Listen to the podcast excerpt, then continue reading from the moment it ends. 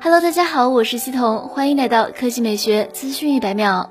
去年苹果更新了 AirPods 三，但支持降噪的 AirPods Pro 却没有迭代。最新消息称，供应链厂商们用于 AirPods Pro 二的元件已经就绪，这款产品预计今年晚些时候会推向市场。这一说法和元旦期间分析大神郭明基研报中的信息一致。他梳理的苹果第二代降噪耳塞卖点包括新外观设计、支持 Apple Lossless 格式与充电盒可发声，以便使用者寻找等。实际上，从去年六月开始，Apple Music 面向订阅用户开放七千五百首无损。音乐当时因为 AirPods Pro 和 Max 都不支持这一格式，遭到了用户的强烈吐槽。另外，MR 拿到一张疑似 AirPods Pro 二充电盒谍照，显示底部充电口两侧新增了扬声器开孔。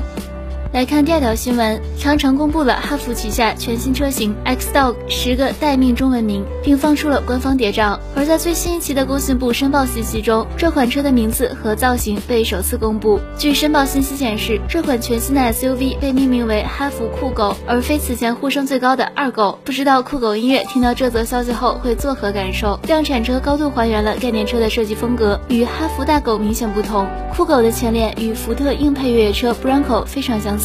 前进气格栅与圆形大灯相连，拉宽了视觉宽度。格栅内部采用双条幅设计，并由多个竖条进行装饰，视觉效果瞩目。新车长宽高分别为四五二零、一八七五、一七四五毫米，轴距二七一零毫米，为一款标准的紧凑型 SUV，但比哈弗大狗稍小。侧面造型比较方正，采用了悬浮式车顶设计，车顶颜色和行李架都支持选装，同时也提供多种轮圈样式供选择，尺寸分别有十八英寸和十九英寸两种。尾部造型比。较独特，也许是为了配合小书包而故意为之。后风挡玻璃尺寸特别小，可能会对视线有一定的影响。动力部分，酷狗将搭载一台 1.5T 发动机，最大功率135千瓦，预计将继续配备七速双离合变速箱，后期有望加推 2.0T 版。好了，以上就是本期科技美学资讯百秒的全部内容，我们明天再见。